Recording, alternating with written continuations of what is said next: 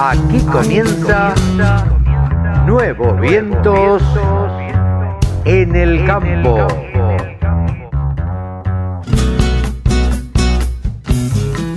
Hola, hola, hola, hola, ¿cómo les va mis amigos? Aquí estamos en una edición más de Nuevos Vientos en el campo. Hoy eh, no tenemos la presencia de Sebanini que siempre nos acompaña, pero bueno, tenemos un montón, un montón de cosas para compartir con ustedes. Así que arrancamos una edición más en la radio del campo de Nuevos Vientos en el campo.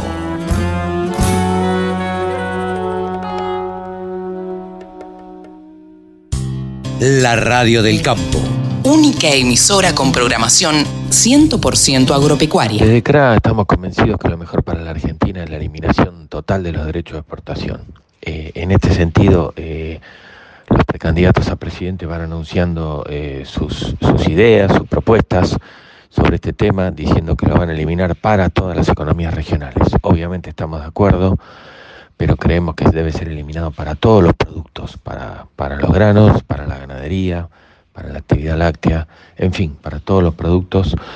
¿Por qué? Bueno, porque creemos que primero son impuestos muy distorsivos, no existen en ninguna parte del mundo prácticamente, se castigan las exportaciones eh, y sobre todo se está castigando al único sector que es el mayor generador de divisa de exportación del país y lo va a seguir siendo en un, en un contexto de problemas de déficit de balanza de pagos y donde debe primar una visión conjunta de déficit gemelos, o sea, no solo una visión de déficit fiscal, sino una visión de déficit de balanza de pagos, donde no solo se considere la presión tributaria, sino eh, la contribución al problema de generación de divisas del país. Y en ese sentido creemos que los candidatos tienen que tener una, una lectura más amplia del problema y resolver el déficit fiscal por otras vías. Obviamente que bajar impuestos tiene un costo, por eso hay que revisar bien el gasto, bajar el gasto burocrático, hacer una reforma del Estado seguramente, eh, revisar el funcionamiento de determinados ítems del gasto público,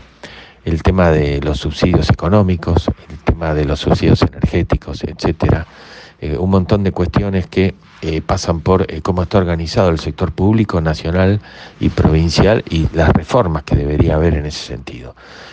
creemos que el campo no debe ser castigado como ocurre recurrentemente desde hace décadas y en ese sentido todo lo que tiene para aportar al país en materia de desarrollo regional, inversión, empleo y mejorar la calidad de vida de los argentinos es enorme.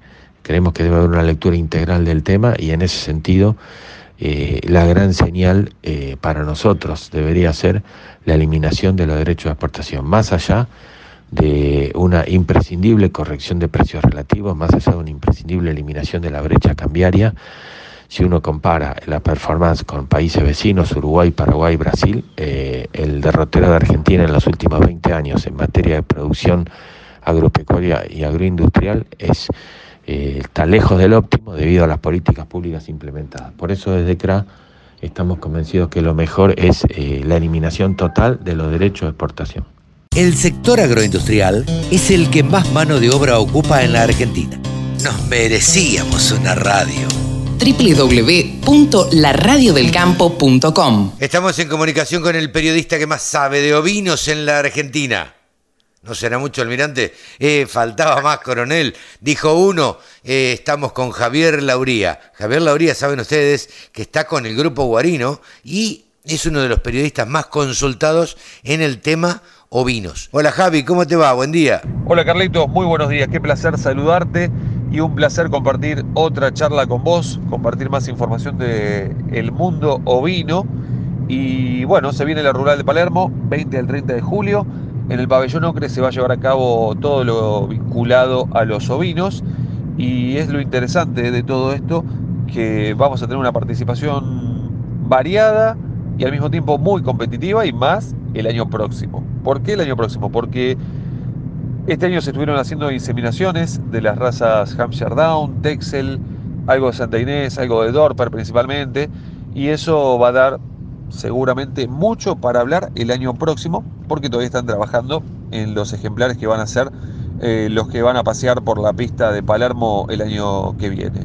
Pero este año también la propuesta es muy interesante y por ejemplo tenemos para contar que para la raza Hampshire Down va a haber 102 animales que van a pasar por el jurado de admisión primero y luego de clasificación. Y en este caso los jurados de clasificación van a ser Carlos Laborde y Lucio Brandi como jurados, árbitro Valeria Brandi. La raza Dorper con 58 animales va a tener un jurado brasileño, el doctor Pedro Ortiz. Por otra parte, la raza ideal va a tener entre 6 a 10 animales. Los jurados van a ser Miguel Marticorena y Federico Goicoechea. Por otra parte tenemos también Romney Marsh, que la cantidad es para tres cabañas y los jurados van a ser Claudio Garralda y Raimundo de Loizaga, el secretario. Para Corriel va a haber 19 animales, de los cuales 6 de ellos son patagónicos, lo cual es un momento importantísimo. Hace rato que no llegan animales patagónicos, así que que lleguen de Patagonia, y antes había dificultades por una cuestión de que esos animales eh, muchas veces no se venden bien en los remates porque saben que los tienen que vender o vender, no los pueden dejar pasar, pero corren el riesgo algunos, y está bueno que así sea también que se vean esos animales, corren el riesgo de que se vendan o no tanto, pero siendo la raza cordial que es muy numerosa en nuestro país y muy federal, la más federal, que tenga seis animales patagónicos es un momento único. Y ahí los jurados van a ser Mariano Rodríguez de Uruguay y Mateo Ibáñez, el secretario. Después tenemos la raza Texel con 28 animales. El jurado va a ser el mismo que el año pasado, Ignacio Callizo de Paraguay y Julio Fernández, el secretario, que Julio Fernández fue el jurado de Angus Indoor. Y en este caso fue el que se encargó de elegir los mejores ejemplares negros y colorados del Angus Indoor hace mes y medio atrás. Eh, para la raza Lincoln va a haber casi 15 animales. Ignacio Miramont, el jurado, junto con Luis Igarza. La raza Pampinta va a tener 10 ejemplares. Los jurados van a ser Agustín Espina, acompañado de Ramiro Perdigues, que casualmente es el presidente de la raza también. Así que una propuesta muy interesante que vamos a tener en la pista de Palermo. Este año no va a haber ejemplares de la raza Santa Inés porque están trabajando para el año próximo. Hay pocos animales de pedigree, recordemos que los únicos que pueden participar son los puros de pedigree. Así que van a quedar para el año próximo y ahí tendremos una propuesta muy linda, ya que están entrando varios animales de diferentes cabañas y tendremos seguramente el año próximo una, una propuesta, una oferta de animales muy, muy interesante en la pista de Palermo. Carlitos, espero te haya interesado tanto como a mí toda esta información y nos vamos a estar viendo del 20 al 30 de julio en el, en el pabellón Ocre, en la rural de Palermo.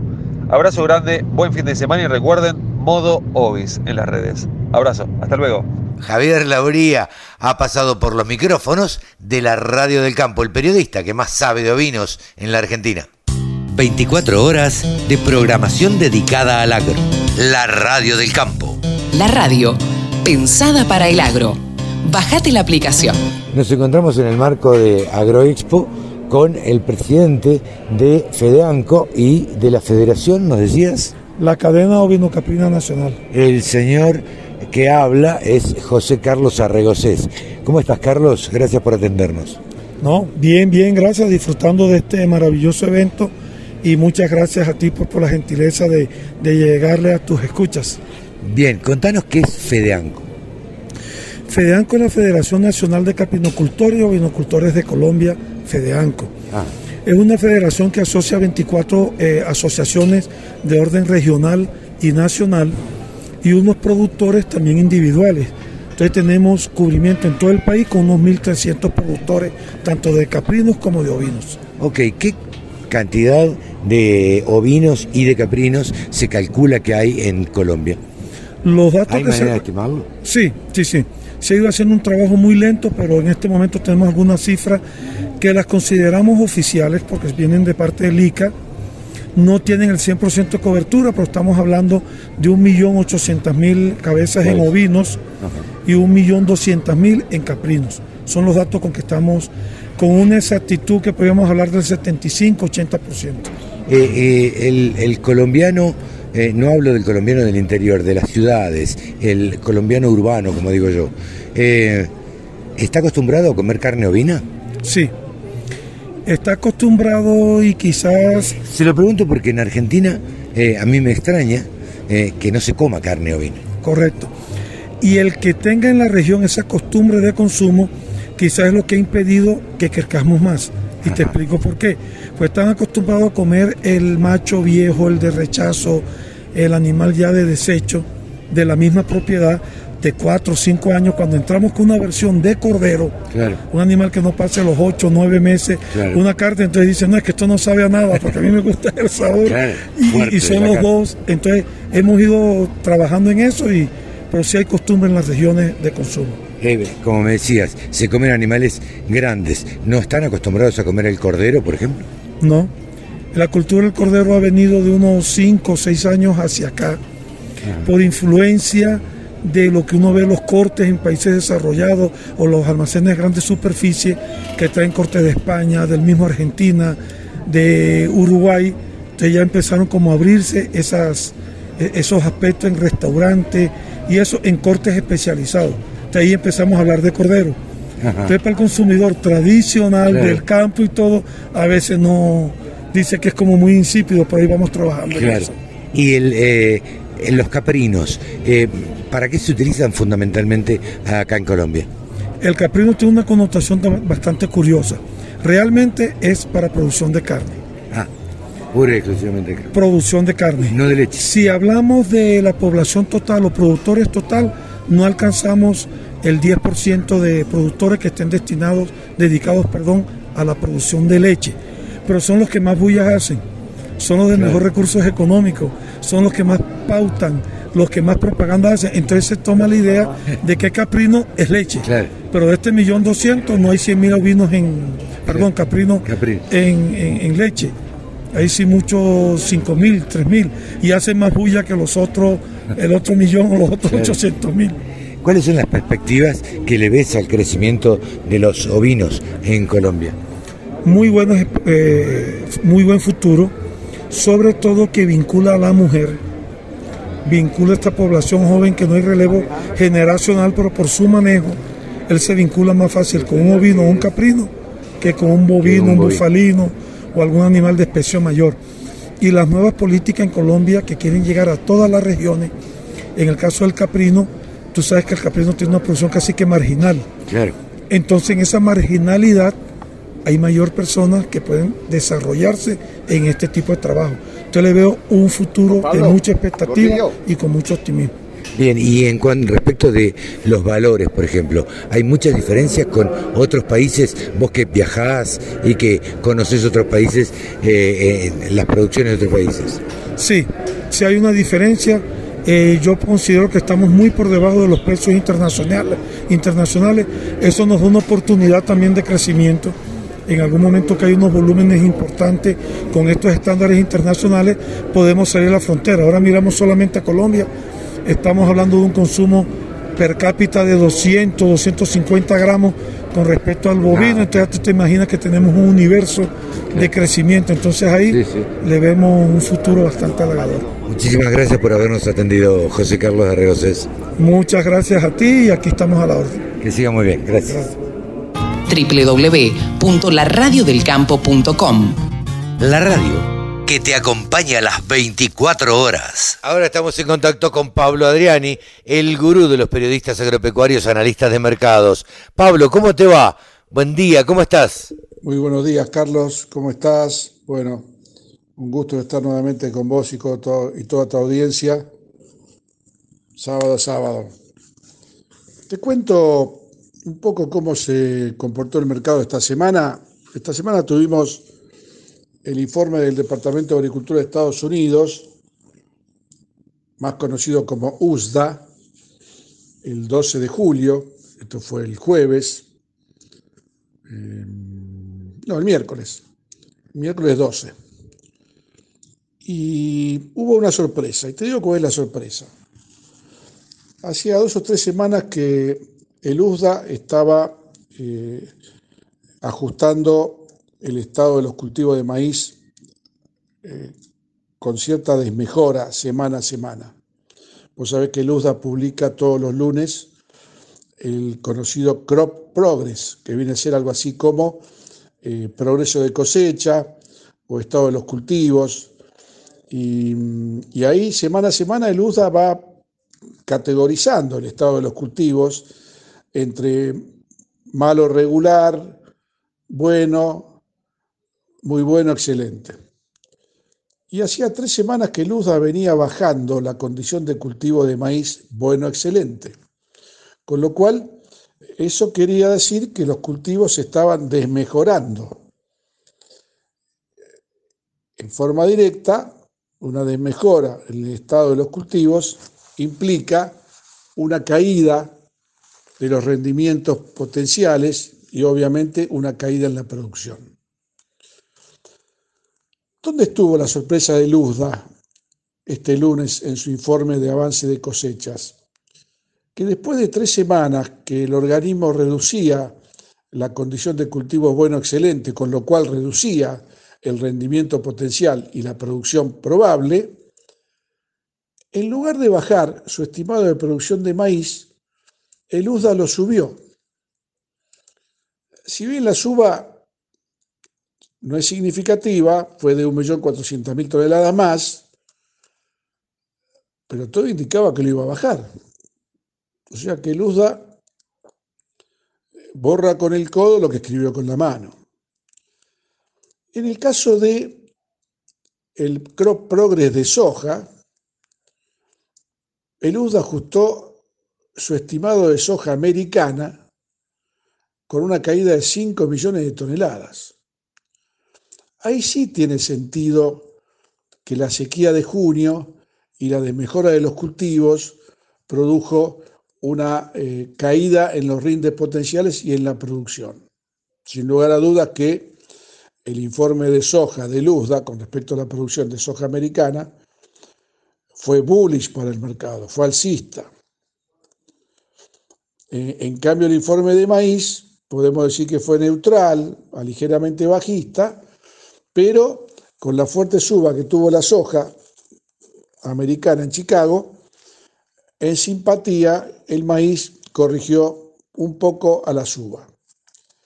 En el plano local, para que veas el divorcio que hay entre Argentina entre el mercado Mad Barrofex de Argentina y el de Chicago en Estados Unidos, eh, la soja post informe de luz en Argentina bajó 4 o 5 dólares, mientras Chicago estaba subiendo entre 10 y 12 dólares. Si bien el día posterior, esto sería el jueves, la soja recuperó 6 dólares en el disponible, los futuros cortos y largos mejoraba 2 a 3 dólares. O sea, muy lejos de los 10, 12 dólares que subió la soja americana. Pablo Adriani, el gurú de los periodistas agropecuarios, aquí en la Radio del Campo. La información que te interesa, la música que te acompaña. www.laradiodelcampo.com Doris que es la jefa de proyectos de Corferias. Eh, Doris, antes que nada, un gusto, un gusto poder estar acá y presenciar Agroexpo por primera vez. Contanos a grandes rasgos para los argentinos, básicamente, de qué se trata Agroexpo, porque nosotros tenemos la referencia de la Rural de Palermo y nos parece, o por lo menos tengo en la cabeza, que lo más parecido a la Rural de Palermo. Sí, eh, he escuchado, no la conozco, de la Rural de Palermo y Agroexpo es una feria que llevamos haciendo hace más de 45 años. Es un evento que realizamos cada dos años para poder prepararnos con tiempo y poder tener todas las asociaciones ganaderas colombianas con sus ejemplares de las razas bovinas, ovinas, equinas, ovino-caprinas. Eh, los mejores ejemplares se reúnen en Corferias cada dos años en el mes de julio, que tenemos 50 mil metros cuadrados de exhibición con más de 600 expositores, esperamos más de 200 mil visitantes. Y aquí lo importante es que tenemos una mezcla del tema agrícola y pecuario en unas proporciones muy equitativas. Está la muestra animal, están los juzgamientos y las exhibiciones, pero por otro, lado podemos encontrar esa proveeduría donde le hablamos a la gente novedades en genética, eh, en laboratorios, en inseminación, en maquinaria, incluso proveniente de Brasil. Brasil nos acompaña este año, nos acompaña Estados Unidos con las innovaciones en genética. Eh, tenemos presencia de India, de Turquía, de Italia, de China, pero creo que lo más importante y lo que pensamos todos todos los, los, países latinoamericanos es mostrar lo que pasa en el país. Entonces los productores desde el norte del país hasta el sur, todos los pisos térmicos que encontramos en Colombia, traen sus productos y le cuentan a la gente de dónde vienen. Y ellos aquí encuentran cómo producir mejor. Jornadas de capacitación, tenemos un foro que se llama eh, Colombia Potencia Agroalimentaria y aquí todos los gremios, gobierno, asociaciones y productores nos están contando qué está pasando en el campo colombiano. No solamente es una muestra estática y, de animales, sino que también tiende a la educación o a la capacitación. Sí, y yo creo que aquí hay un tema muy importante y es que eh, nosotros en nuestras regiones nos acostumbramos a decir que es el campesino. Para nosotros es el industrial del agro, es el industrial del campo, porque al final es uno de los sectores económicos que más mueve este país. Entonces, eso es lo que queremos darle, el lugar a nuestros productores, el respeto que ellos se merecen y que ellos sientan que todo es asequible para ellos. La innovación, la tecnología, la sostenibilidad, que puedan capacitarse, que ellos son los protagonistas y que ellos son los invitados de honor. Los son muy importantes y obviamente ellos aquí están con sus muestras comerciales contando las innovaciones, pero al final estos visitantes que son los productores son nuestros verdaderos invitados de honor y ese es el nivel que le queremos dar y esa es la importancia que le queremos dar en Muchísimas gracias, Doris, muy amable. A ti muchísimas gracias y bueno, qué bueno que nos puedan acompañar estos 11 días de feria y encontrar un poco y conocer un poco más del campo colombiano para llevárselo a Argentina. Gracias. La mejor forma de trabajar es escuchando la radio del campo. Solo pensamos en agro. Desde la música hasta la información. Bajate la aplicación para escucharnos en tu celu. Ahora estamos en comunicación, como hacemos cada 15 días, con Mónica Ortolani. Mónica Ortolani, saben ustedes que es contadora, es coach, eh, es speaker, podríamos decir, porque da charlas, eh, está con Salvador de Estéfano, eh, tiene su columna ahí y nosotros nos damos el lujo de tenerla aquí en la radio del campo. Hola Moni, ¿cómo te va? Buen día. Hola Carlos, ¿cómo estás? Bueno, un gran saludo a toda la gente de la radio del campo. Bueno, hoy vamos a iniciar con algunos temas numéricos. Eh, hoy el mercado se paralizó ante los rumores de un nuevo dólar soja 4.